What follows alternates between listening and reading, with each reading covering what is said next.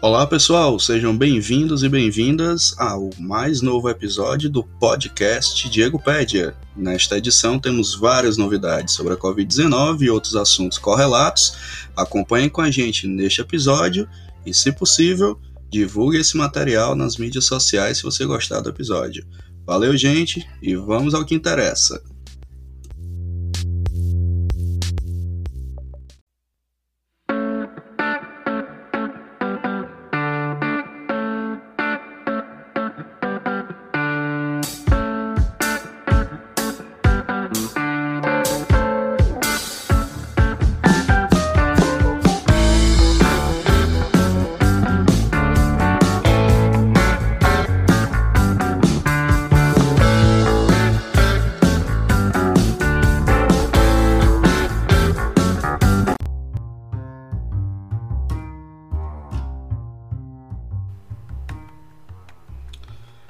Pessoal, sejam bem-vindos e bem-vindas a mais um episódio do Diego Pédia. Estamos aqui para gravar, seguir nessa trajetória muito louca na pandemia, tentando comentar os últimos fatos que estão acontecendo, as notícias e as informações, digamos assim, do acompanhamento pandêmico, né?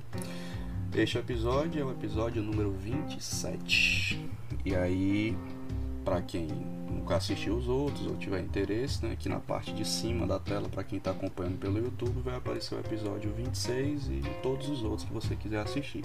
Quem está acompanhando pelo podcast, pode dar uma olhada também nos episódios anteriores, né? E a gente está em todas as plataformas agregadoras de podcast, como o Google Podcast, o Deezer, Spotify, Apple Podcasts e por aí vai. Não é difícil encontrar o nosso canal aqui do Diego Pédia. Estamos aqui há mais ou menos um ano neste canal, vai fazer agora em março, abril, né? um ano que começamos essa empreitada e agora no episódio 27. E para quem me conhece, para quem não me conhece, eu sou o Diego, é, produtor e apresentador deste canal, que começou no YouTube, depois foi podcast também, então se você quer saber o que é que eu pesquiso, o que é que eu publico, o que é que eu me interesso em estudar, você lá na descrição do episódio tem um link do meu currículo lá, você dá uma olhadinha lá. Estamos sempre abertos a diálogos e sugestões de como melhorar o canal. Beleza? Então, nós temos muita coisa para conversar hoje, nessa data aqui, no dia 7 de fevereiro de 2021, semana pré-carnaval, que não vai ter carnaval, né? na semana que se inicia e vamos ver como é que os dados se comportam, em especial aqui no estado do Ceará, porque é o foco deste canal. Então, seguindo aquela nossa metodologia básica, vamos para o Integra SUS, que é a plataforma do governo do estado. Comentar os principais dados, depois eu vou trazer outras informações aqui sobre vacina, para a gente ficar mais atualizado.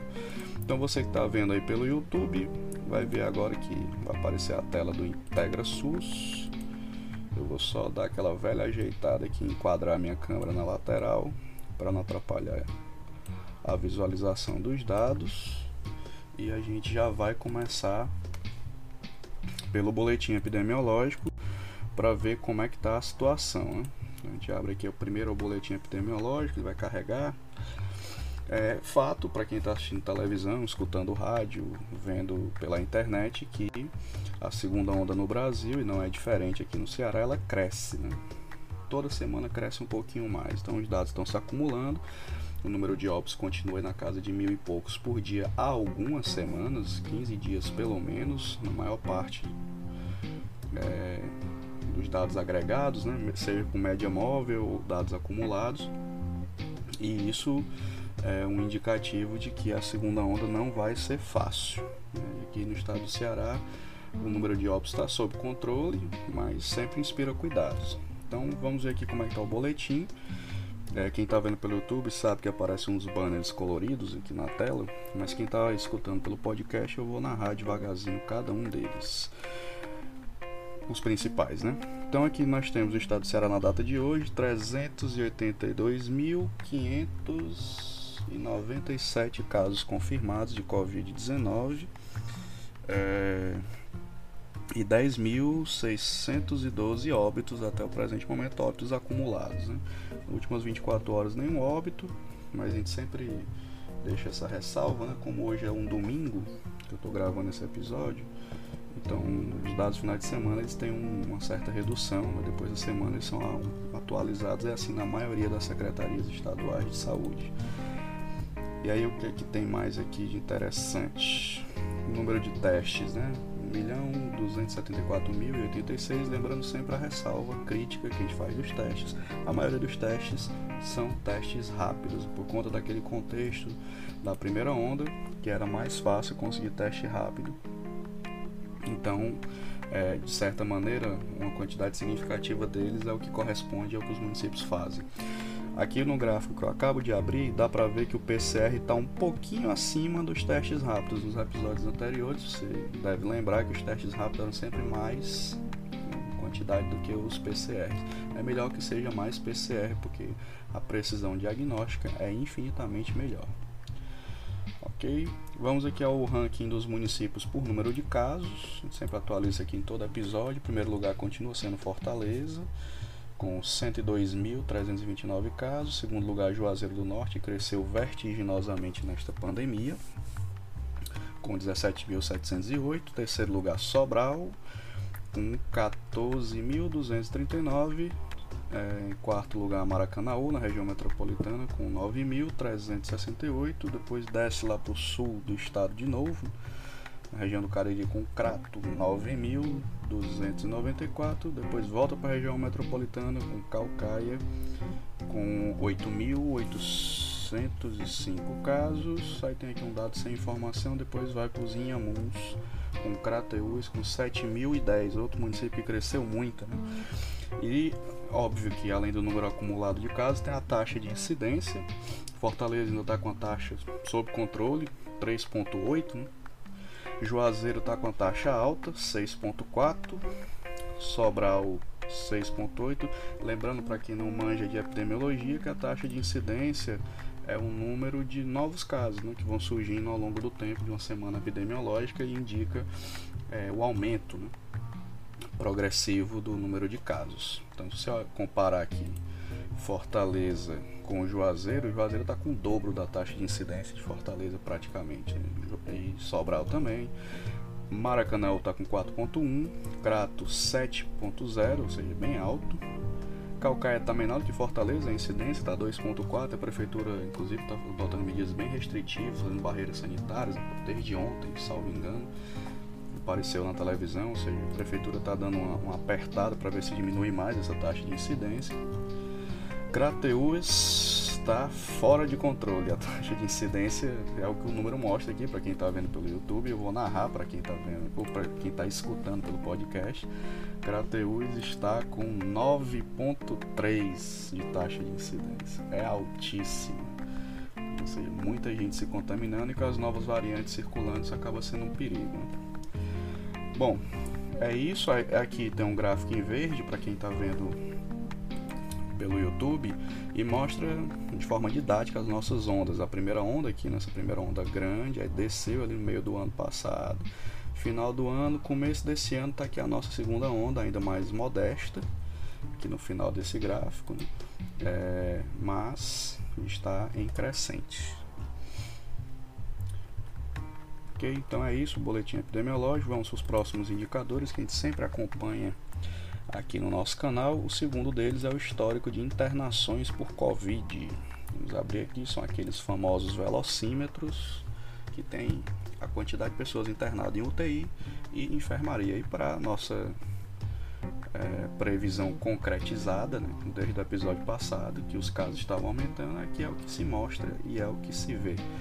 Na data de hoje, nós temos a taxa de ocupação de UTIs com 86,17% e enfermaria 53,92. São números que inspiram bastante atenção.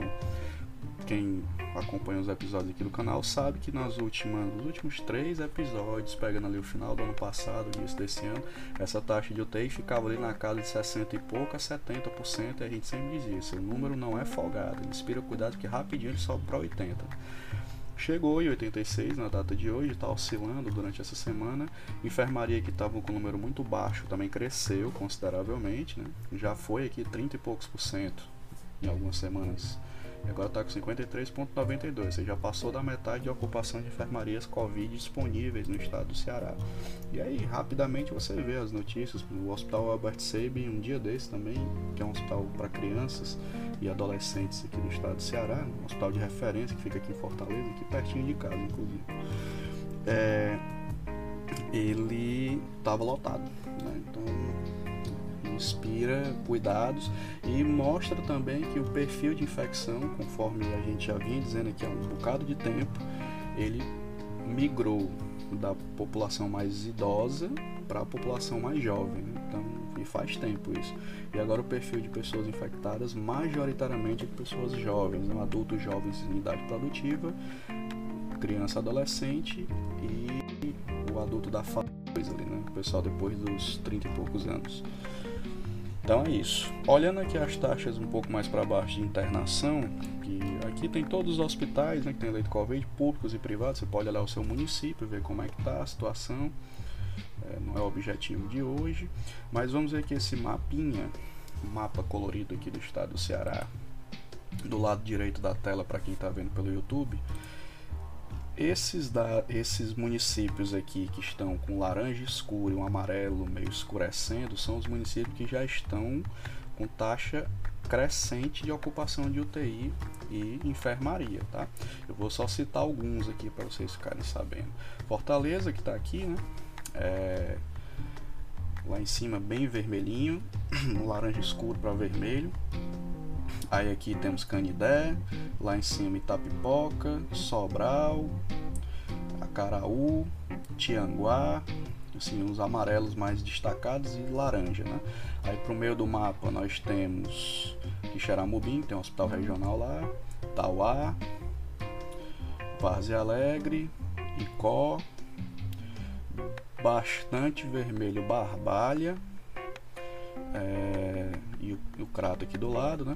E aqui do lado de cá um laranja bem escuro, o município de Crateús, ou seja, indicando que os leitos de UTI estão começando a encher e pode ser que sature daqui a um certo tempo. Ok? Aqui embaixo os gráficos de taxa de ocupação por demanda de leitos ainda está relativamente sob controle, mas uma crescente isso não se discute mais. Inclusive, o próprio discurso oficial do governo do estado e da prefeitura de Fortaleza é que de fato a situação está crescendo.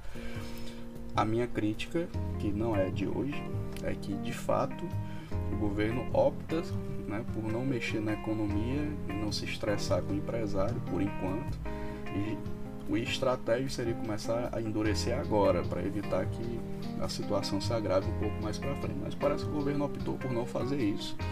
Vai fazer medidas de contenção e conscientização, algumas poucas restrições, mas não há ainda em vista nada como lockdown ou coisa parecida que talvez fosse uma estratégia relevante para daqui a pouco tempo. Mas vamos ver como é que se desenrola. Esta aqui é a taxa de internação. Vamos para o próximo indicador. Voada de ambulância, não sei se está aparecendo no áudio, mas vamos lá. O outro indicador que a gente mostra é Covid em profissionais de saúde. Todo mundo deve saber que a vacinação está rolando aí, né? Os profissionais de saúde da linha de frente é, são prioritários, então em breve esses números aqui devem estabilizar e melhorar quando todos eles forem é, vacinados. E tem muita confusão, a gente já falou isso aqui no episódio passado, a esculhambação que é a fura-fila de, dessas vacinas, né? tanto entre profissionais que não são da linha de frente. E nós vamos ter um episódio aqui, inclusive, acho que vai ser o próximo, que a gente vai discutir o que é esta linha de frente, né? inclusive com várias críticas ao que vem sendo feito como definição de linha de frente. Mas esse é assunto para outro episódio. Fato é que é, os profissionais aos poucos estão sendo vacinados e aí eles vão ser menos acometidos dessas situações aqui, né, que são infecções e óbitos. Os dados consolidados em. Deixa eu ver aqui. É, pronto, centralizei. consolidados em comparação com os dados passados estão mais ou menos a mesma coisa, né? Então, assim, profissões, números confirmados, né, de infecções. Em primeiro lugar, técnicos auxiliares de enfermagem, depois enfermeiros, depois agente comunitário de saúde e terceiro, médico. O que, é que cresceu aqui? Os agentes comunitários de saúde sendo infectados. Isso é uma coisa notória, dá para perceber dos últimos episódios para cá, das últimas semanas para cá. Isso é novidade. Os óbitos, né? em primeiro lugar médicos, depois técnicos auxiliares de enfermagem, depois enfermeiro, depois condutor de ambulância, depois agente de endemias. Os agentes de endemias também é uma novidade crescente é, em termos de óbitos. Não era quando eu comecei a divulgar esse dado aqui no canal, eles não nem apareciam nas primeiras páginas. E aqui o perfil de óbitos e de infecções está mais ou menos o mesmo. Majoritariamente as infecções são do sexo feminino, idade ali na, na casa dos 30 e poucos anos para cima. E os óbitos está mais ou menos dividido, né? com predominância dos óbitos do sexo masculino. Então esses aqui são os dados é, Covid profissionais de saúde. E agora nós vamos o próximo dado que a gente divulga aqui todo episódio, que são aqueles níveis de alerta né, que o governo criou, uma linguagem até relativamente didática para todo mundo ficar por dentro. Aqui nós divulgamos apenas neste canal os dados gerais do estado. Você pode filtrar pelo seu município e olhar como é que tá. Bom, se você olhar aqui do lado direito desse mapa colorido, já dá para ver de uma forma bem visual que o negócio não tá bom. Você vê pela quantidade de municípios em vermelho escuro, laranja escuro e amarelo mais vibrante. Né? Então significa que de fato a segunda onda já tomou de conta do estado inteiro, o que já seria um indicativo para restringir a circulação de ônibus, mas não foi isso que o governo fez até agora. E você pode notar que basicamente que a região metropolitana de Fortaleza já foi todo, litoral leste também, sertão central, cert, é, parte norte que ainda está mais amarela do que laranja, mas inspira cuidados, região sul completamente dominada e aqui em Amuns tudo vermelho. Né? Então, e aquelas taxas de incidência que eu falei agora poucos minutos atrás, mostram isso. Então a matemática traduzida em, em geoprocessamento é isso que mostra. E o que é que dizem os índices né, aqui gerais do estado? A incidência, ou seja, os novos casos de Covid ainda está em um risco baixo, mas está com tendência crescente, como eu estou grifando aqui para vocês verem. É, as internações por doenças respiratórias, né?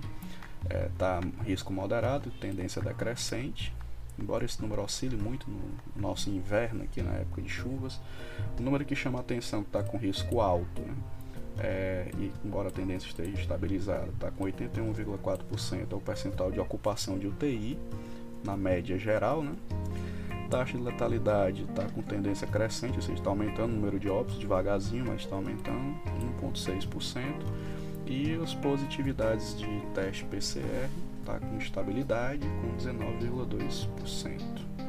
Okay? Então, os gráficos aqui mostram de forma muito didática de que é, a situação está ficando complicada.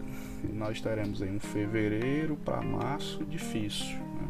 Se a vacinação não avançar de forma mais efetiva, mais veloz, é, nós vamos ter aí uma proliferação de variantes da Covid circulando muito mais fácil.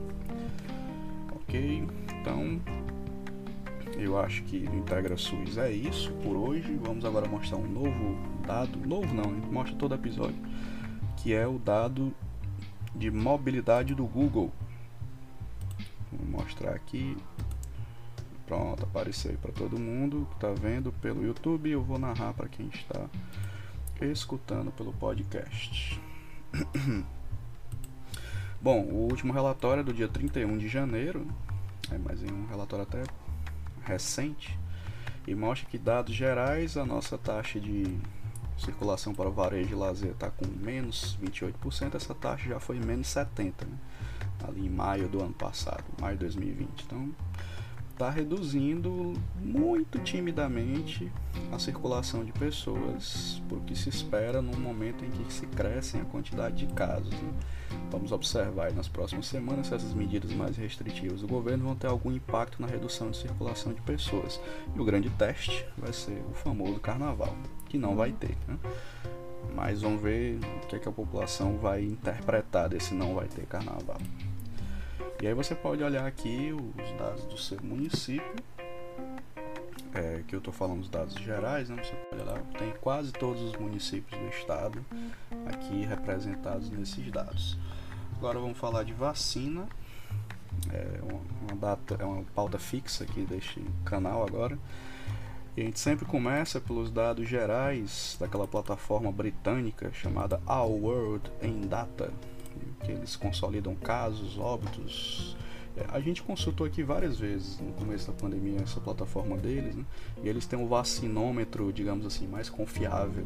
Então, praticamente, já que a gente não pode confiar nos dados do Ministério da Saúde. A Rede Globo também, com os, os veículos de imprensa, fazem aquele balanço do consórcio que pega os dados das secretarias estaduais de saúde também estão divulgando lá. E os dados mais ou menos batem com o que tem aqui no Our World in Data. Pronto, já está aparecendo aqui. É, Coronavirus Vaccinations. Tem aqui os dados. Eu vou mostrar para vocês onde é que o Brasil está no meio dessa história. Lembrando, para quem não sabe, que existem duas vacinas aprovadas neste país para uso emergencial. É, a Coronavac, feita no laboratório Sinovac, junto com o Instituto Butantan lá de São Paulo, Instituto Público, e a AstraZeneca Oxford, feita aqui, transferência de tecnologia para Fiocruz, lá do Rio de Janeiro. Aí tem outras vacinas aí em processo de discussão, muita confusão em torno de vacina, vai ter vacina privada, não vai. É, o entendimento desse canal é que não poderia ter vacina privada antes da vacina pública estar consolidada. A vacina privada, como diz a própria lei, era uma coisa complementar. Né? Você permitir que uma pessoa possa comprar uma vacina antes de uma pessoa que tenha direito de receber, receba, isso é, por si, uma contradição sanitária.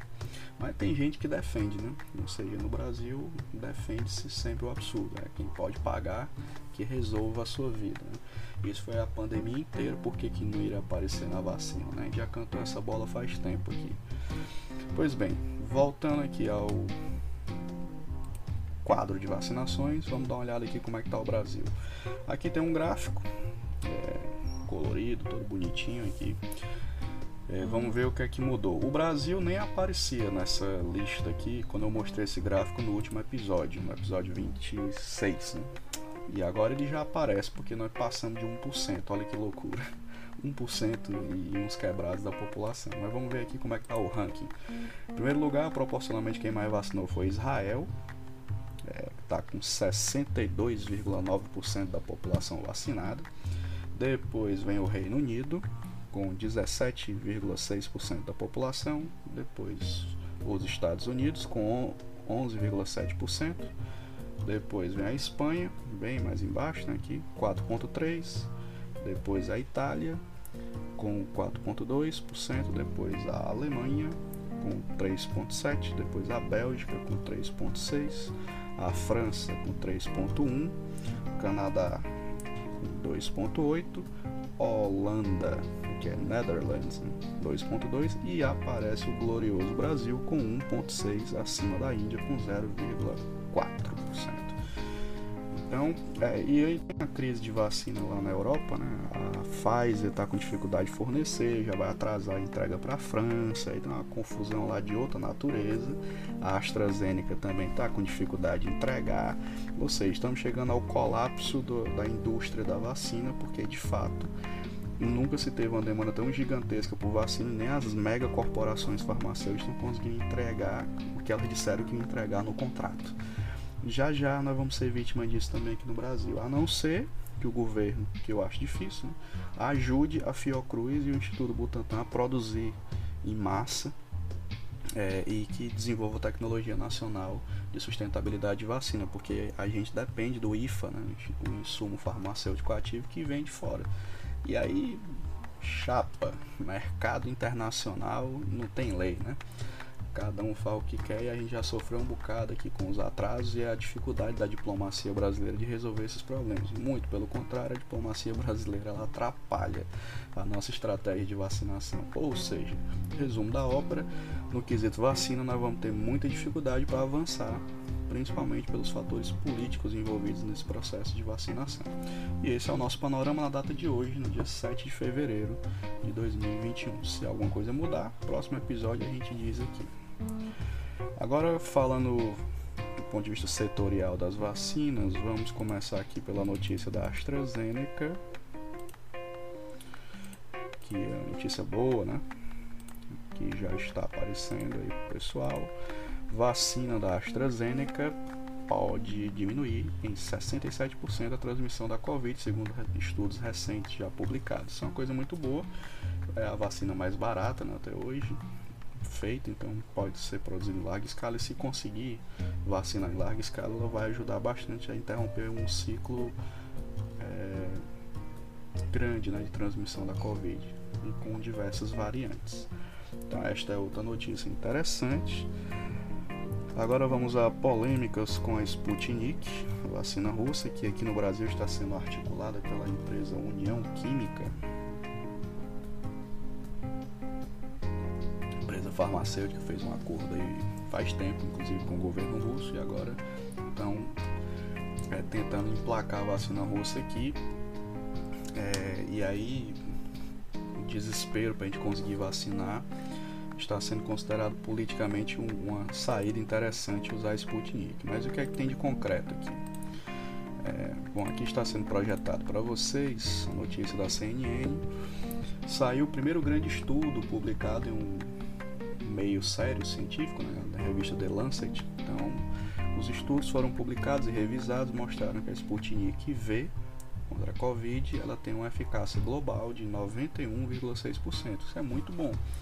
E é a primeira vez né, que ah, essa vacina disponibiliza os dados para publicação em meio científico internacional e abre o caminho para um monte de coisa, inclusive para o registro aqui no Brasil. É, aí é, entra nessa nova polêmica, né? a Anvisa exige que a fase 3 seja feita aqui no Brasil, população brasileira, o teste da fase 3, a Sputnik não fez, e aí começou um movimento político muito grande de inclusive obrigar a Anvisa a retirar essa exigência e que a Sputnik seja incorporada emergencialmente no Brasil. Gerou uma confusão grande, um mal-estar com a Anvisa. E o deputado que já foi ministro da Saúde, Ricardo Barros, que é líder do governo, está empenhado em arrumar essa briga. Então, veja bem, o próprio governo é, brigando com o governo. Coisa muito louca. E isso é uma, de certa forma, uma interferência política do legislativo dentro de uma agência de regulação de medicamentos e insumos. Vamos ver onde é que essa confusão vai dar e essa confusão vai acabar com a MP do Bolsonaro sobre a vacina. MP cheia de mistérios que ninguém sabe exatamente o que é que tem ali dentro. Mas um dos pressupostos que a imprensa tem falado é que vai se flexibilizar as exigências da Anvisa para que a gente possa ter mais vacinas mais rápido mais população sendo vacinada. Existem riscos e benefícios de uma estratégia apressada como essa. Né? O governo está começando a bater um certo desespero porque ele está começando a se tocar que nós vamos ficar muito para trás e quanto mais para trás a gente fica na vacinação, mais difícil é a retomada da economia, seja lá o que vai acontecer. E segundo apostas políticas desse canal, tudo indica que o auxílio emergencial também vai voltar eles não vão conseguir manter o nível de precariedade que a população está vivendo diante dos efeitos econômicos da pandemia e da condição desastrosa por parte do governo federal. Mas vamos ver, vamos ver se essas previsões se concretizam. Então essa é a notícia da Sputnik. Outra notícia boa é que a Pfizer finalmente, depois de muita confusão com o governo, vai submeter, não, já submeteu, está aqui a notícia do G1. A Anvisa recebe pedido do registro da Pfizer Vamos ver aí é, quanto tempo demora, né? Se for na média do que aconteceu com as outras vacinas, 15 a 20 dias eles devem estar se posicionando sobre isso e não faltar qualquer documento complementar. Então esse é o panorama em termos de digamos assim de vacinas né, que nós temos aqui. É, vamos aqui para os recados finais deste episódio. Opa, pronto. Vou ajeitar aqui a minha câmera para a gente poder finalizar essa história toda aqui. Bom, esse é o panorama é, desse episódio 27, as principais notícias. Tudo é muito dinâmico nessa pandemia, as coisas vão realmente mudando muito rápido. E no próximo episódio a gente tenta compilar quais são as novidades, principalmente a MP da vacina que deve ser lançada agora essa semana, no máximo na próxima. E aí nós vamos ter um, mais ou menos um, uma diretriz de o que, é que o governo pretende fazer diante do atraso de vacinas e de outras questões relativas à Covid. Mas o cenário, ao que se desenha e ao que os dados estão mostrando aqui, é a segunda onda ainda vai apertar, principalmente aqui no estado do Ceará. Ela vai apertar agora em fevereiro e março e vamos aguardar também qual vai ser a postura do governo. Estamos esperando, inclusive, o famoso decreto do carnaval, ver o que, que ele vai trazer de novidade e quais são os fundamentos disso. No próximo episódio a gente comenta a possibilidade e a efetividade, de acordo com o entendimento deste canal, a respeito da efetividade das medidas propostas.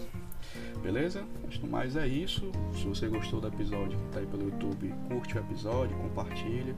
Não se esqueça de se inscrever no canal aqui no canto inferior direito tem um botãozinho vermelho, você clica, se inscreve gratuitamente, recebe as novidades dos novos episódios, de tudo que acontece por aqui.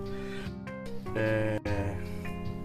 E quem está ouvindo pelo podcast também pode curtir o episódio e compartilhar. E se inscreve lá no, no canal você ficar recebendo os episódios também pelo podcast. É isso, gente. Se cuidem. Vamos ver o que, é que vai ser nas próximas semanas. E até o próximo episódio. Tchau, tchau.